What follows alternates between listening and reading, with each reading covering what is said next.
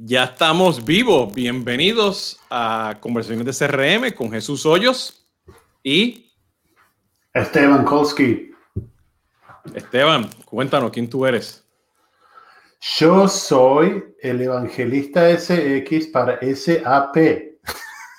Muy bien, bueno, para que no, no sepan, y aquí viene pues este, este es Esteban. Eh, Hola. Pues, Yo soy la persona encargada de tener conversaciones interesantes en SAP para CX. Bueno, y este es uno de tus canales para poder hacer esto en, Exactamente. de, habla hispana. Eh, este es el episodio número 56. Eh, aquellos que nos están viendo por primera vez, pues en los diferentes canales eh, de LinkedIn, YouTube, Facebook y Twitter de, de este servidor Jesús Hoyos. Eh, y eventualmente pues van a estar en los podcasts este, eh, produciendo esto también pues, en Spotify, eh, SoundCloud, Apple, Google y Amazon y eventualmente en Instagram. Pues esto es un medio para ofrecer pues conversaciones de CRM sobre todo lo que tiene que ver con Customer Engagement y, y Customer Experience. bueno, y a los que no me conocen, pues este, me pueden seguir en jesushoyos.com, en mi blog. Eh, y pues soy analista independiente y también pues eh, hago un poquito de, de, de, genero conversaciones como Esteban también, ¿no? Aquí el disclaimer también que así como este, Esteban pues trabaja para SAP y aquí no vamos a hablar de SAP, vamos a hablar de, vamos a tener conversaciones genéricas yo también pues soy, este, estoy bajo el, payroll, ¿no? De SAP de una forma u otra, pues haciendo actividades de, influenciador y analista, ¿no? sería, sería. Ok. Eh, a, nivel... Sí, pero no, no, vamos a hablar, no vamos a hablar nada de SAP, ni nada de, de producto, ni nada por el estilo. Vamos a hablar a un nivel mucho más elevado para tener buenas conversaciones. Bueno, y como ya saben, pues eh, eh, Esteban nos va a estar acompañando este, eh, cada, dos, cada dos semanas y vamos a empezar a traer ya una serie de, invitados.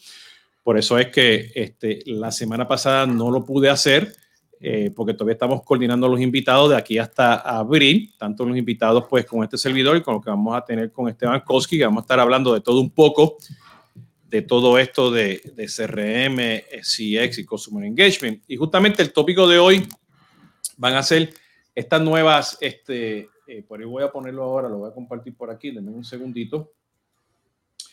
Eh, eh, nueve, nueve, áreas que yo siempre pues, utilizo en mis charlas y en, mi, en mis talleres de lo que viene siendo pues realmente este, Customer Engagement. Y, no, y digo nueve áreas porque siempre no, no, siempre no, nos equivocamos o, asumimos premisas de que pues Customer Experience es que cuando el cliente se siente satisfecho, ¿no? Y que nos, me escucharon a mí en el, en el, en el episodio anterior, pues yo era el que decía, yo quiero una sombrilla si está lloviendo, cuando voy al supermercado y Esteban dice que no, Esteban quiere entrar, hacer la compra y salir y para eso es su... su, y, que tenga, que tengan y que tengan los productos que, que quiero. Eso es lo más importante. Bueno, entonces eso significa que tanto Esteban y yo pues tenemos diferentes expectativas, ¿no?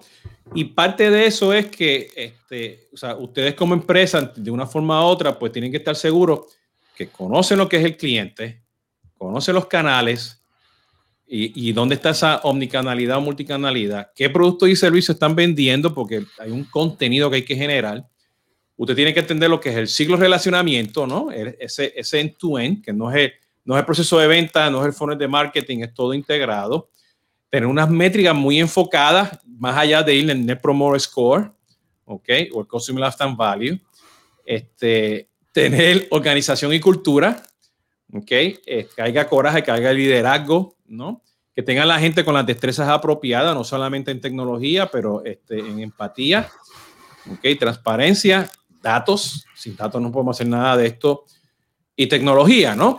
Entonces, como, y la idea aquí es pues vamos a hacer como hacen por ahí en, en, en, la, en los canales estos de deporte como ESPN, que hacen un Latin Round, y la idea es que Esteban, vamos a sacar dos minutos de esto y vamos a hablar pues este, lo que nosotros creemos déjame por aquí cambiarlo de nuevo.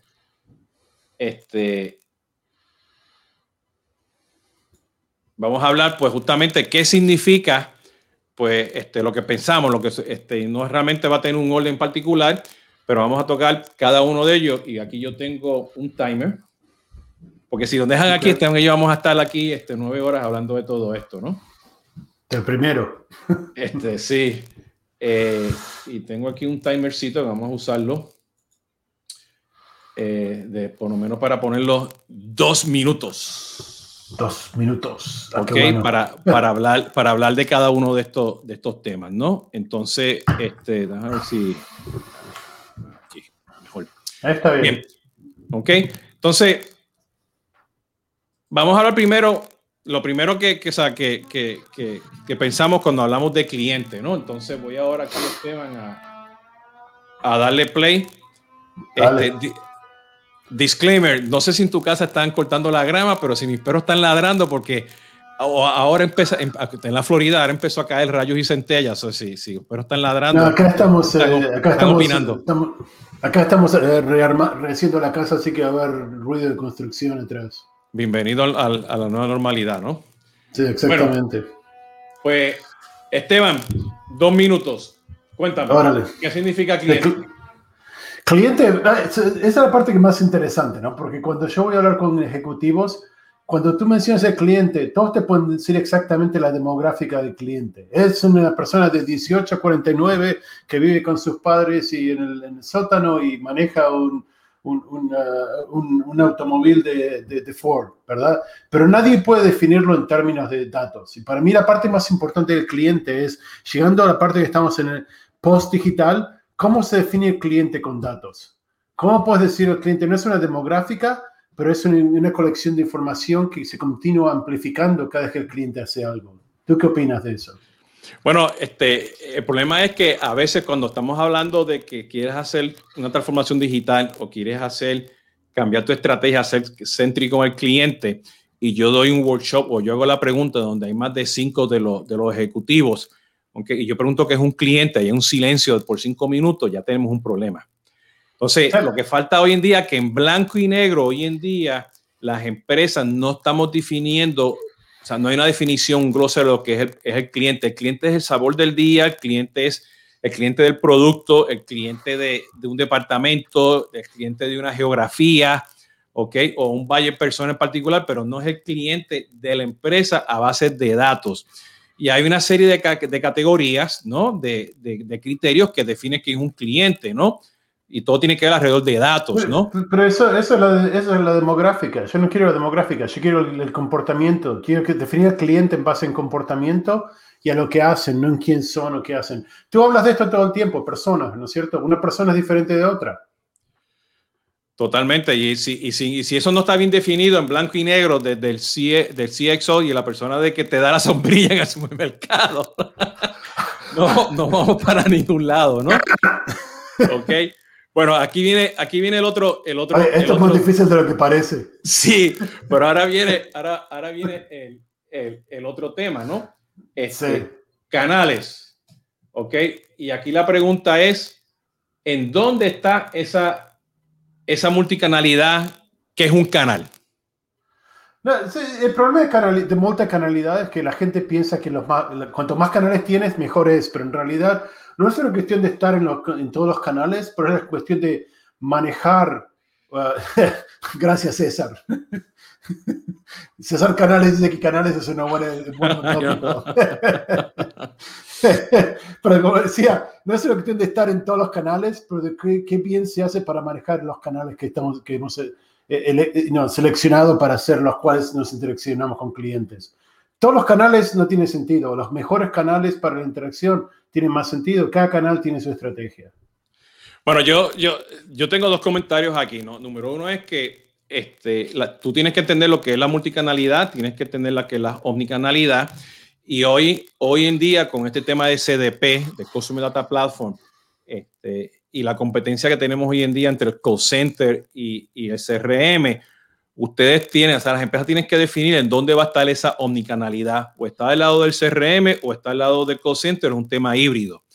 Y bien importante porque confundimos, por ejemplo, y esto pasa en Latinoamérica, y lo, he comentado varias veces ya en Twitter en esta semana, que WhatsApp o sea, no es un canal para hacer servicio al cliente o para hacer marketing o para hacer este, ventas. O sea, tu canal tiene que ser para todos. O sea, tú no puedes una estrategia de un canal solito porque es el mejor del mundo, ¿no? Y bueno, los datos te van a decir a ti cómo tú tienes que manejar esa, esa omnicanalidad, ¿no? Pero es que el canal, el canal no importa, lo que importa es el mensaje, la, el, agregado, el, agregado de, de, de, información para llegar a ese mensaje es lo más importante. El canal es irrelevante. Bueno, qué pena, qué, qué, pena que tenemos más que siete segundos porque ahí, ahí, ahí podemos estar varios minutos más sobre, sobre ese tema porque sí. yo soy, Me parece que vamos a cambiar que, de formato. Sí, vamos a cambiar de formato, ¿no? Bueno, ahora viene la otra, ¿no? Que a veces se nos olvida, no lo tenemos bien definido, ¿ok? Que es realmente qué vamos a hacer nosotros para ofrecer y, y vender ese producto, ¿no? Entonces, este, sí, pero, eh, o servicio, ¿no? ¿Qué, ¿Qué, significa producto y servicio en una estrategia de... de, de el, el problema, el problema y, y acabo de, salirme de una, de una, de una llamada con, con, con, mis equipos de un par de horas discutiendo esto también, ¿no? El problema es quién define lo que es un producto y quién define lo que es un servicio. ¿Es la definición de la compañía o del cliente? ¿Verdad? Yo, obviamente, yo voy a construir algo como producto o servicio, pero yo no soy el que define cómo se usa o qué es lo que es. Bueno, y totalmente de acuerdo. Y ahí que viene mucho el tema de que un producto y servicio no es lo mismo o sea, este, vender, mercadear y vender y dar servicio a ese producto que hacer el delivery de ese producto, ¿no? Y no importa si es, si es un, de, un producto que es bajo suscripción o un, un, producto físico o una noche en un hotel, una, este, ir a salir a un restaurante, ¿no? Aquí lo que es bien importante es que el producto y servicio tiene que tener un contenido constante y yo creo que va por ese tema porque nosotros tenemos diferentes percepciones, nosotros como consumidores o compradores, de lo que es el producto y servicio, ¿no? Entonces, los productos y servicios tienen que tener FQs, tienen que tener contenido, tienen que tener video, tienen que tener un knowledge base, tienen que tener una serie de, de, de cosas alrededor para que se defina a base pues, de lo que, lo que nosotros como consumidores, pues digamos que, que es ese producto y servicio. Tiene, tiene que tener un propósito, una promesa y un proceso detrás para poder saber para qué se está usando, qué es lo que, lo que se debería, qué, qué, es que debería hacer y cómo se hace para, para utilizarlo. Sí, y eso es parte de, de, de, qué, de qué implica eso, ¿no? Entonces, sí. este, fíjate, esto lo hicimos en menos de, de dos minutos, ¿no? Bueno, pero, pero esto es fácil, tipo, no, no hay mucha gente que puede de, de, de discutir, pero el tema que sería interesante discutir un poco más, uh, si vamos hacia adelante en productos y servicios, es qué pasa cuando la promesa del, del producto de la compañía no está alineada con la expectativa del producto del, cliente, ¿verdad? Esa es una parte que es mucho más interesante discutir. Totalmente. Bueno, por ahí, por ahí, este, este, el señor Canal nos dijo que, que nos olvidemos del timer, pero como yo soy disléxico, necesito el timer porque si no voy a estar aquí forever hablando. Ciclo de relacionamiento. Yo tengo dos perspectivas. Hay una diferencia entre lo que significa adquirir, mantener al cliente, hacer upselling, cross-selling, seguir todo ese proceso de lealtad, onboarding, contra el ciclo de vida. El ciclo de vida es, por ejemplo, yo soy fanático de, un, de los Jeeps y mi ciclo de vida, desde que soy este, este jovencito, pues yo me identifico con esa marca Jeep y, y, sigo viviendo con esa marca por el resto de mis años. Pero confundimos mucho este, eh, este tema de los funnels, el onboarding, los customer journeys, lo tenemos segregado, lo tenemos por departamento y nos olvidamos que hay que fomentar esa relación, cultivarla con el cliente desde que soy un, un unknown, un visitante en, en, la tienda o en la página web, hasta que te estoy comprando constantemente tu producto ¿no? o servicio. ¿Qué tú opinas? Yo, tú, tú, ya sabes esto porque discutimos muchas veces, pero yo no soy muy, este, para mí el, el tema del ciclo de relacionamiento manejado por la compañía es un, es un problema de control. Tipo, las compañías quieren mantener control, entonces crean un ciclo y traen al cliente dentro de ese ciclo y tratan de que el cliente permanezca dentro de ese ciclo. Entonces yo, no, no, no, no, yo no te puedo vender un producto porque todavía no te he adquirido como cliente, o no te puedo dar ese contenido porque no estás tan avanzado en el proceso, o, o no puedo probarte servicio porque tu, tu contrato hace esto y no lo otro.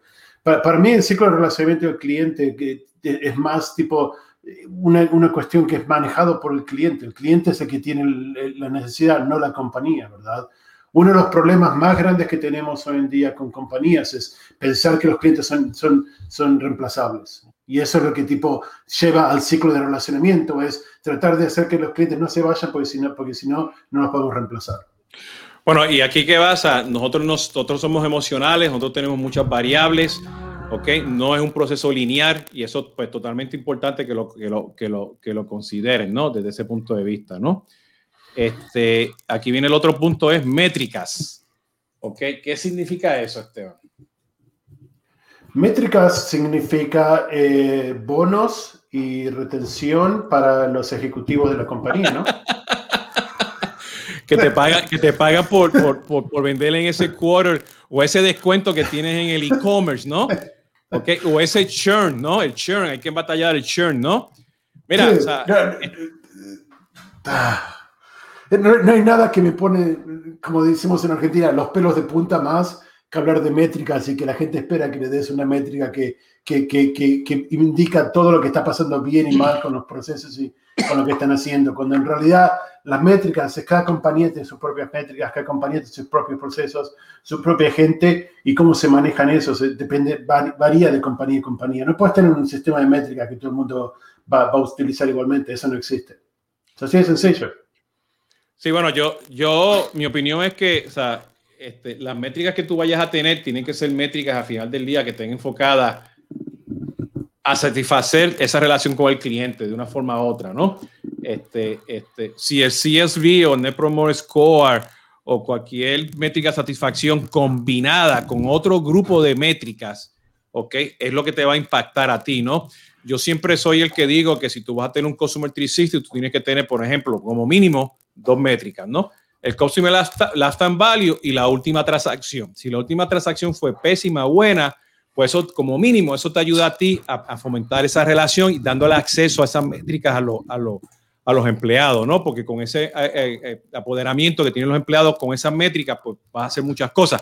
Pero es una combinación de métricas y estoy de acuerdo contigo, no es una, no son dos, son varias y tienen que afinarlas a base de, tu necesidad del cliente, ¿no? Y el último, el último, el último punto en esto, Customer Lifetime Value no existe. Cuando el cliente tiene la, la, capacidad de elegir, there's no more lifetime value. Es otra cuestión de control de la compañía, de tratar de no perder clientes, ¿verdad? Bueno, entonces ahora, ahora venimos con organización y cultura.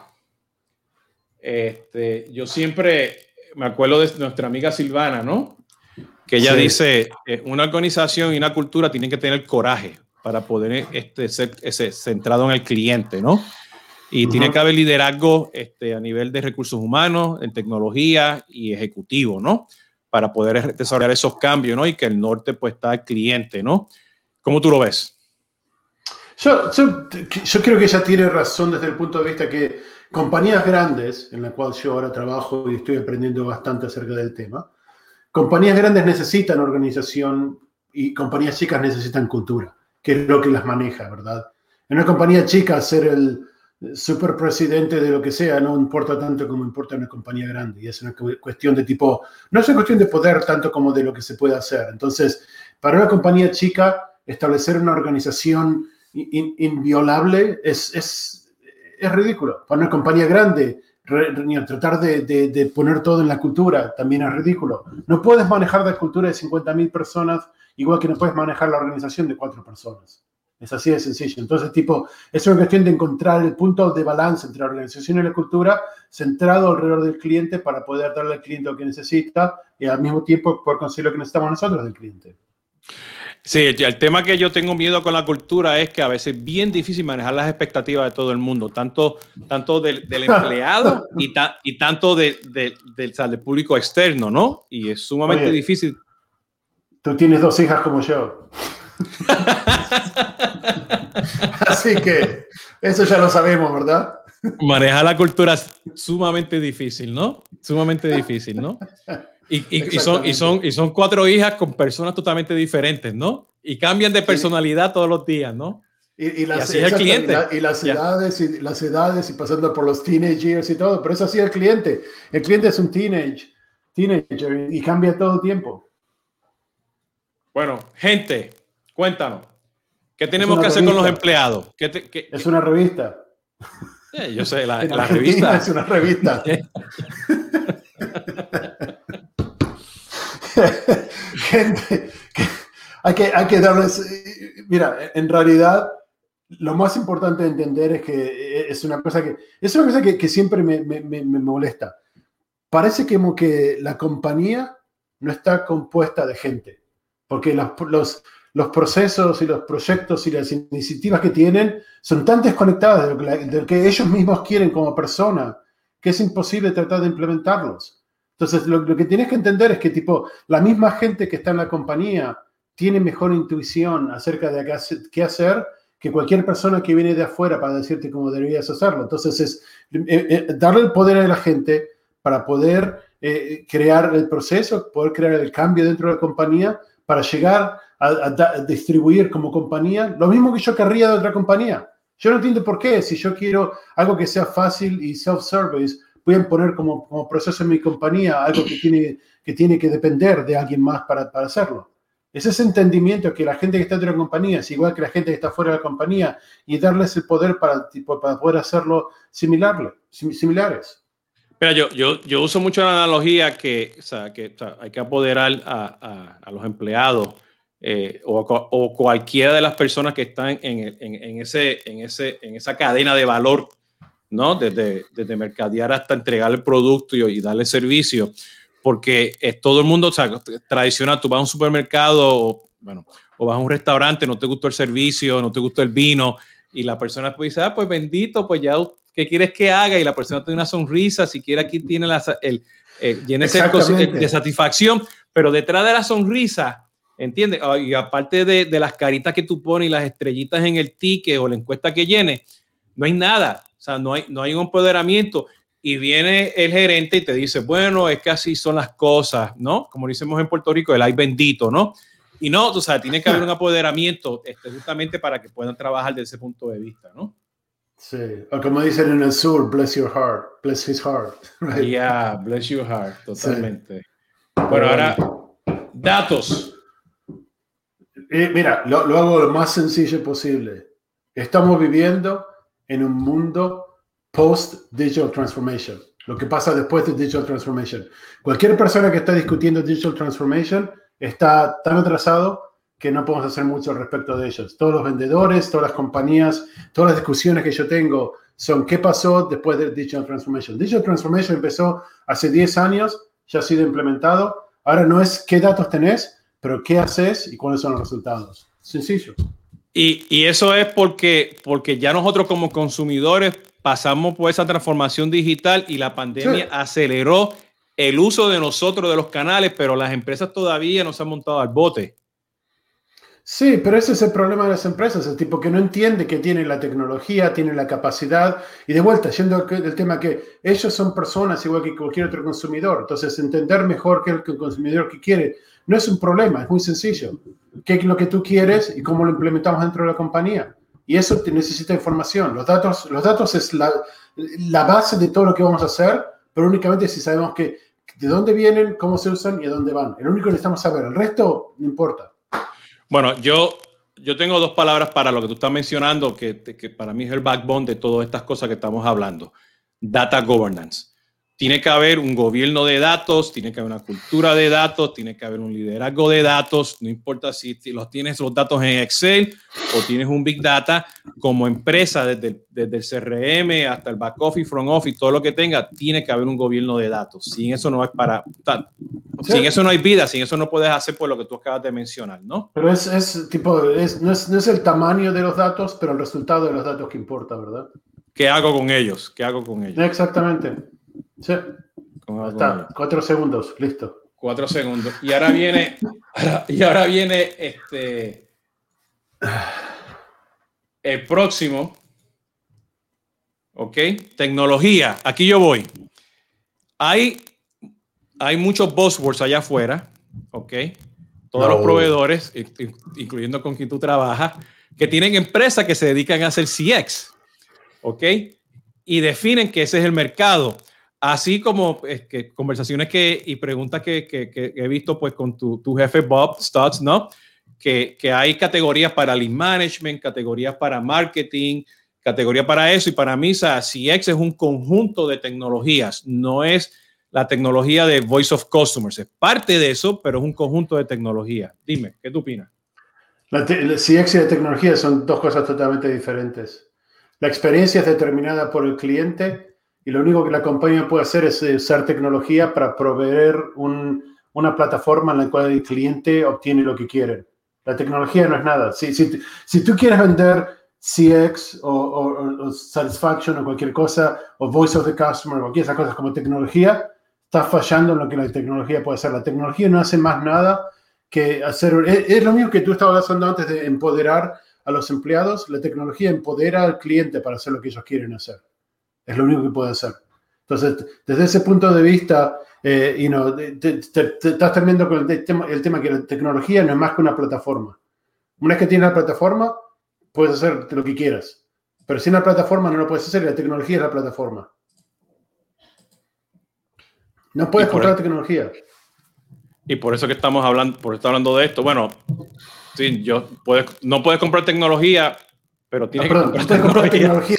No puedes comprar tecnología esperando que sea la solución. Me faltaba esa ah, parte. Ah, bueno, totalmente, pero o sea, la analogía que yo siempre pongo es que o sea, hoy en día la estrategia y la tecnología tienen que ir a la par porque se mueve tan rápido la tecnología que tu estrategia se va a quedar atrás, ¿no? Entonces, tienes que buscar ese, ese, ese balance, ¿no? De, de, una forma eso, Eso es básicamente, si vamos a lo que dijo el señor Canales al principio, y no, la estrategia es más importante que la tecnología. O estoy parafraseando lo que él dijo, pero... Sí. Bueno, para mí, para mí, para mí los dos, para mí los dos tienen que trabajar en conjunto. O sea, este, para mí no, ni la, las dos son tan importantes y no, no podemos dejar una versus la otra, ¿no? Pero eso, eso es otro. Eso, eso, es otra conversación más tarde, ¿no? Pero, pero, eh, pero, esa conversación, ¿verdad? Tipo, cuando a ti te llaman, la gente dice, oye, Jesús, quiero hablar de CX, quiero hablar de, de, de tecnología, quiero hablar de clientes, quiero hablar de, de plataformas, quiero... Tipo, tú, tú, no puedes ir y decir, ok, hablemos de tecnología. Como tú dices, los nuevos puntos, los nueve puntos tienen que estar totalmente alineados, ¿verdad? Entonces, ¿de dónde empieza la conversación? ¿Cuál es la primera, cuál es la primera pregunta que haces o cuál es la primera, el primer statement que haces cuando tú vas a tener esas conversaciones con la gente a nivel ejecutivo o a nivel tipo managerial, eh, eh, gerencial?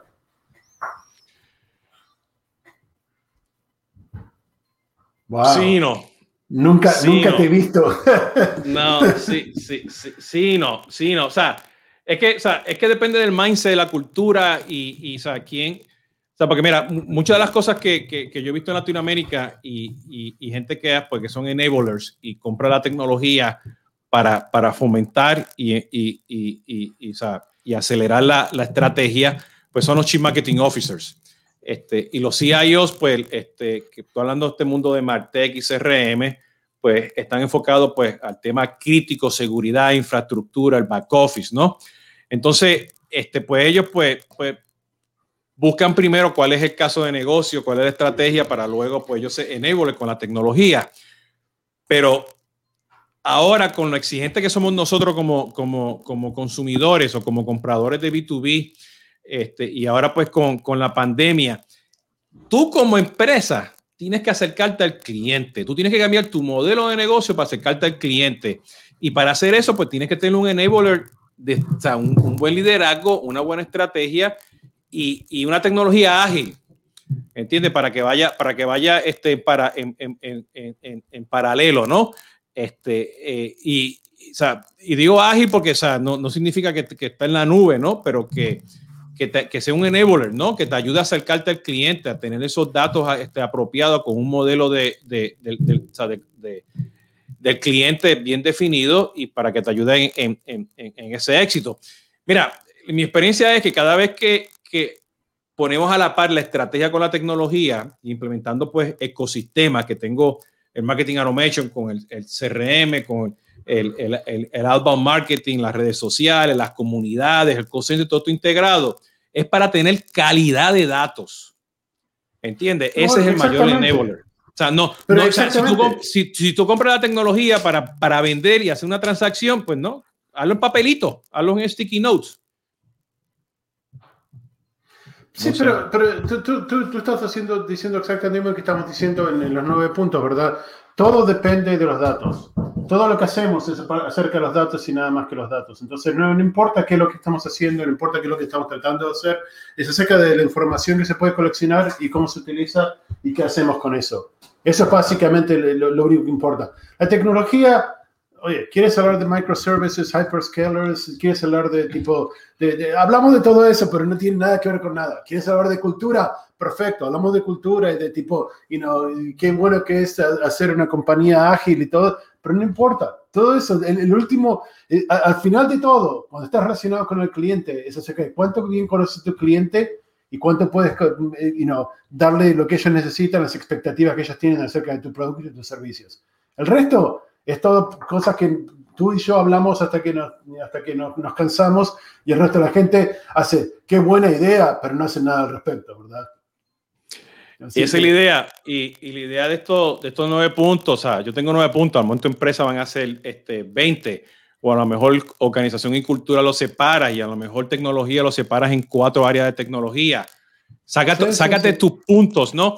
Mira, el problema, el problema que yo estoy viendo allá afuera es que, o sea, así como tú dices que, que estamos en una post-transformación digital, eh, eh, y es que pues mucha gente pues no ha podido cerrar la brecha de ejecución en, su, en sus plataformas y ecosistemas, la que sea, en nube, híbrida, pública, como le quieras definir, pero lo más importante aquí es que o sea, se tienen que sentar y tienen que, tiene que haber un Jesús Hoyo, un Esteban Koski, tiene que haber un equipo que sea ágil, que se siente, que sean influenciadores dentro de la empresa. Eso puede ser el doer, eso puede ser el CEO, eso puede ser el Chief Marketing Officer, ese puede ser el administrador de tu CRM, el que sea, pero el evangelista, el evangelista, ok, pero tú tienes que tener, o sea, eso en tu empresa porque necesitas agilidad, o sea, y lo estamos viendo con la pandemia, lamentablemente no tenemos esa agilidad. Y mire, mire lo interesante que está pasando con este tema, y lo estamos viendo en Estados Unidos y lo estoy viendo también con las inversiones grandes que están pasando ahora en México en, en, con, con e-commerce, ¿no? Este, este, la gente de Kayak, justo, ¿ok? Y todas estas aplicaciones de e-commerce, ¿no? Que pues son empresas que se están moviendo con tecnología y estrategia acerca del cliente. Entonces, tú tienes que ser ágil para poder montarte en ese barco, tienes que llegar al cliente. No espere que el cliente te llegue a ti. O sea, ya ese modelo se acabó y tienes que estar constantemente en, en, en, ese proceso. Bueno, y tú, tú, yo lo, bueno, tú lo hablaste anteriormente, que es el concepto también de commerce eh, eh, anywhere, ¿no? Sí. Lo cual hemos amplificado, porque ahora es más que commerce, es business everywhere. Porque no puede ser solamente commerce, ¿verdad? tiene que ser cómo se relaciona el commerce con el marketing, cómo se relaciona el commerce con el supply chain. Es tipo, cómo haces business de, cualquier lugar en cualquier lugar. Ese, para mí, eso es fundamental de, hacer procesos en la nube. La nube, el único, la única valor que estar en la nube te trae es poder estar en todos lados al mismo tiempo y en ningún lado al mismo tiempo. La pandemia nos mostró que sin la nube no se puede hacer nada. Lo quieres llamar procesos digitales, lo llamamos digital, lo llamamos experiencia, lo llamamos lo que quieras, pero la realidad es Tipo, la compañía tiene que ser suficientemente ágil y, desconstruida para poder hacer cualquier cosa en cualquier lugar, en cualquier momento. Eso es, lo, básico. Sin eso, los próximos 10 años de la compañía van a ser una, pérdida total. Totalmente, o sea, este, totalmente. Gracias. Como dice Jerry Seinfeld, leave on a high note. Muchas gracias, hasta luego, no queda nada. Bueno, este, ya estamos aquí terminando. Creo que por ahí tengo un comentario por ahí. Este, este, por ahí nos dijeron, este, nos están invitando a, este, a, a, César Canal a su programa. Supuestamente él está reproduciendo esto en Café y Té. Muchas gracias, César. Nos comunicamos por ahí, César, en, en, LinkedIn. Este servidor y Esteban, este, para ver qué, qué, podemos hacer por ahí, ¿no? Esteban, este, eh, ¿Dónde te podemos escuchar próximamente? Porque sé que ahora estás en todos lados. Estoy empezando a construir mi calendario. No lo tengo todavía listo, pero la mayoría de lo que estoy haciendo en los próximos dos, tres semanas es interno porque estamos haciendo los uh, kickoffs y estoy tratando de convencer a la gente de SAP que tenemos buenos productos y buenos procesos para vender. No tengo que hacer mucho convencimiento, pero es lo que le digo para que me escuchen. y uh, y estoy empezando a poner un calendario externo, o sea que empecé hace solamente dos semanas con este nuevo título. Bueno, este, eh, cuéntame un poquito aquí, aunque sean los próximos dos o tres minutos, porque yo, yo te escuché este, con, con Vala y, y Martin. Este, Vala, pues, el, el, evangelista de Salesforce y, y, Martin el de Sugar y Esteban, pues, el de SAP, hablando con Paul Greenberg y, y, Brent Larry. Eh, y, y, uno de los temas que, que, tu labor específicamente es, es, evangelista adentro hacia afuera y con los, o con los partners. Cuéntanos un poquito qué significa ese rol realmente de evangelista, porque yo creo que toda, toda empresa, que aunque no sea proveedor, toda la empresa necesita a alguien como tú, ¿entiendes? Dentro de la empresa para hacer eso, que ya lo hemos hablado. ¿Qué significa ese rol? Estoy, estoy totalmente de acuerdo. O sea, yo veo mi rol como una persona que tiene las conversaciones que está, necesitamos, eh, que necesitamos para progresar, ¿verdad? Y si tú ves como hacemos en SAP, tenemos, tenemos dos audiencias primeramente, eh, externa e interna. El problema que tenemos es que la mayoría del tiempo que SAP se ha enfocado internamente, entonces tenemos una buena alineación de nuestros productos internamente, pero no tiene nada que ver con, los con lo que los clientes están haciendo.